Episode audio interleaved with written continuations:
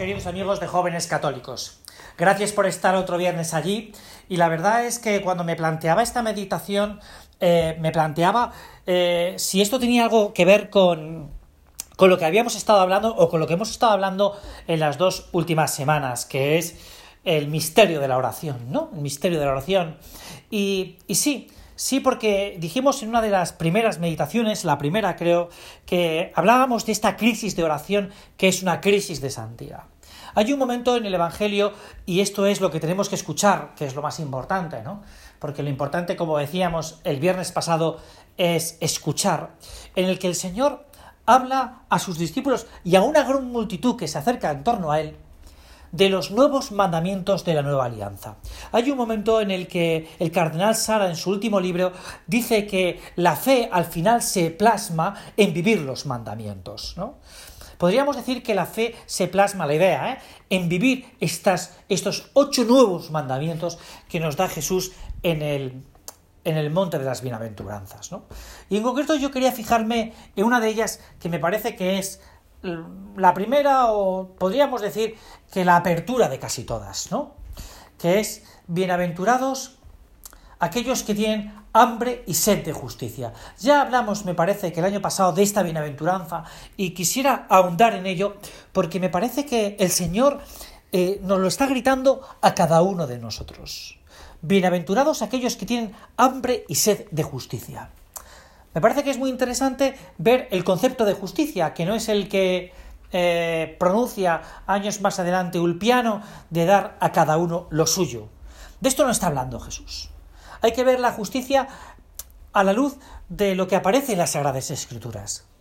Y vemos que a José, el padre de Jesús, se le denomina el justo, el justo, es decir, el santo.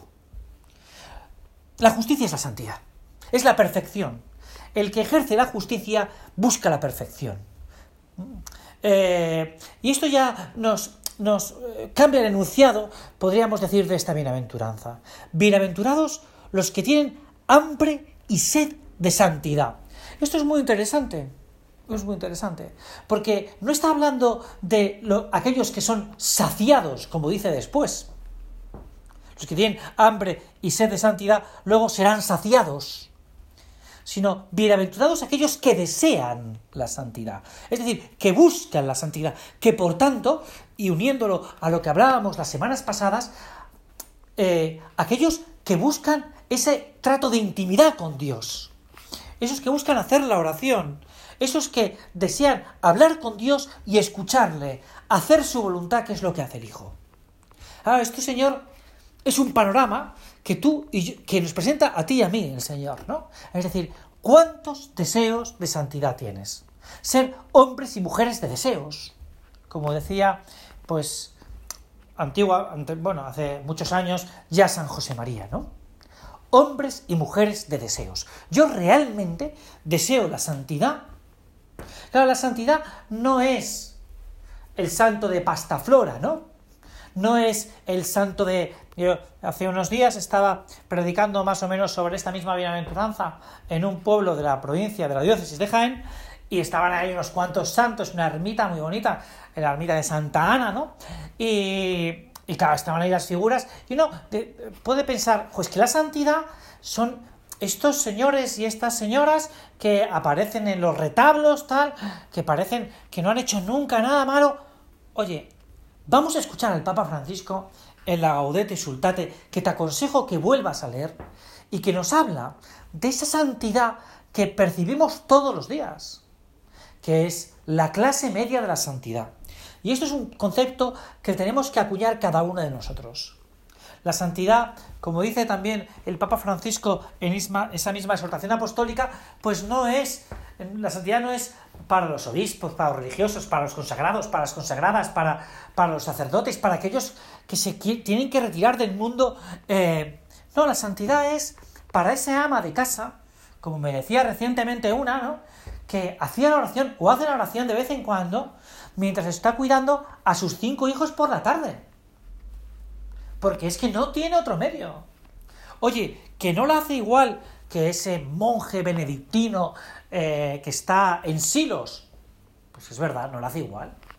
Pero ¿Quiere decir eso que sea menos valiosa? ¿Que sea menos intensa? ¿Que meta, que meta menos a Dios? Pues eso no, eso depende del amor que, que uno ponga en, en cada uno de esos momentos en los que hace la oración. Yo he visto, desgraciadamente, a mucha gente que se ha entregado a Dios, que llega el momento de la oración y oye, que se duerme mientras que dice que hace la oración. O que saca el móvil y manda un WhatsApp a un amigo o a una amiga, a un religioso, a un sacerdote, ¿no? Esto, oh, por ver, ¿no? Yo he visto a un sacerdote que en mitad de una celebración litúrgica, ¿no? Ha cogido y en mitad de celebración litúrgica ha sacado su móvil y ha empezado a hacer fotos. Oye, y luego he visto a madres de familia y a padres de familia, como habrás visto tú y yo, que han cogido y en mitad de estar cuidando a su hijo o a su hija, pues, pues han lanzado una mirada intensa a un cuadro de la Virgen, diciendo, cuídamela, cuídamelo. Es decir, la, calidad de la oración no depende, es bueno, ¿eh? es bueno, por supuesto que es bueno, y es aconsejable los momentos de silencio, de recogimiento, porque es más fácil, es más fácil. Pero luego depende de ese deseo de santidad. Es que deseo hacer bien la oración. Es que deseo hacer la oración. Pues hay gente, como me contaba una chica recientemente, que hemos publicado su, su testimonio y que este día 21 de, septiembre pues se incorpora a la congregación de Jesu Comunio, pues que contaba, nos contaba pues eh, en ese post que ha salido en Jóvenes Católicos, nos contaba que, ella en un determinado momento pensaba que, que, la santidad era agradar siempre a Dios, ¿no? Y buscar la perfección. Hasta que se da cuenta en un determinado momento, se da cuenta en un determinado momento, cuando Dios le envía una enfermedad, que, que es Dios el verdadero protagonista. Porque se pregunta, ¿y esto por qué, no? Si yo todo lo había hecho por Él, ¿no? Bueno, porque el Señor tiene sus planes, tiene sus planes. Bienaventurados los que tienen hambre y sed de justicia, hambre y sed de santidad. Igualmente, pues hemos publicado ahora otro post de otra chica. Estas son las vivencias personales, ¿eh? Esto es los que realmente pues experimentan los que experimentan ese encuentro, esa fe que produce conversión, como también dice Sara, ¿no?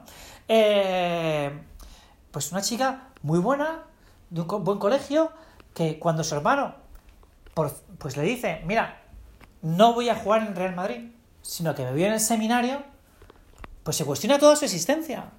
Se cuestiona toda su existencia. Y en esos momentos es cuando se pregunta sus porqués. Cuando reza, cuando reza.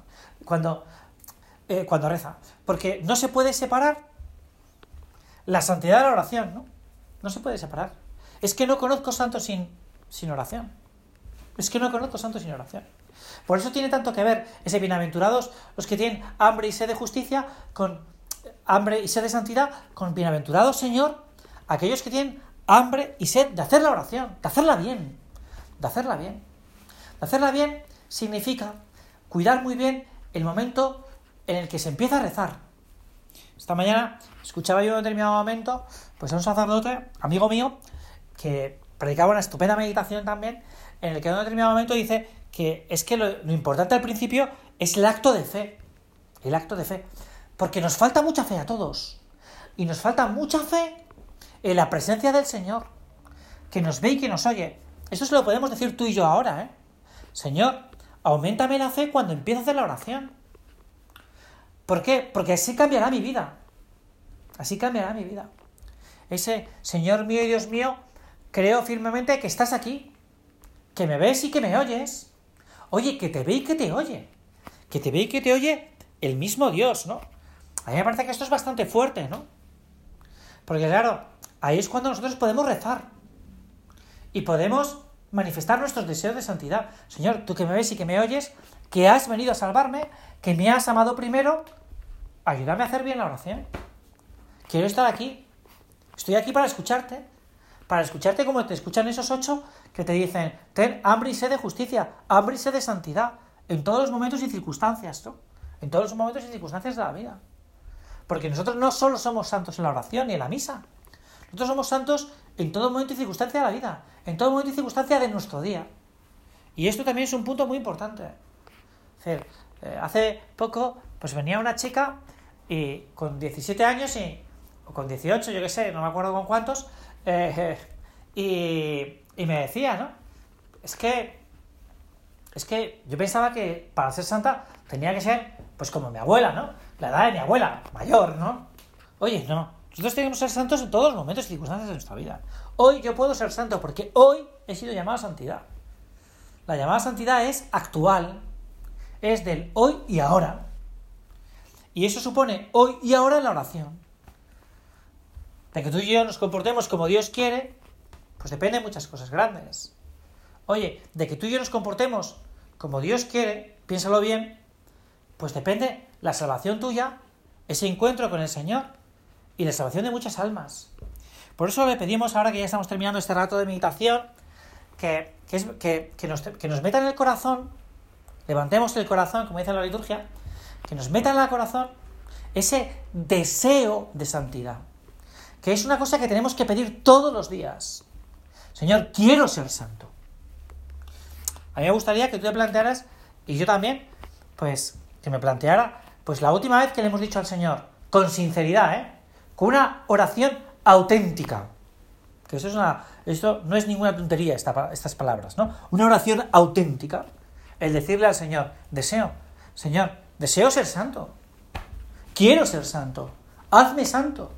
Como decía San José María, hazme santo aunque sea a palos. Hazme santo. Claro, pues vamos a pedírselo al Señor. Yo creo que esto es una, una gracia que tenemos que pedir, ¿no? El querer ser santos de verdad, deseándolo. Deseándolo. Bueno, pues ya hemos terminado esta meditación. Yo os agradezco que este viernes que hayáis seguido aquí, ¿no? Y os pido de verdad, porque todos los días recemos por la gente de jóvenes católicos, ¿no? El otro día celebramos la primera misa y al terminar vino alguien y me dijo, oiga, tenemos que pedir por los jóvenes católicos. Es verdad, porque jóvenes católicos somos todos. Cuando tenemos un corazón grande para amar. Oye, pues vamos a pedir por todos los jóvenes católicos del mundo, ¿no?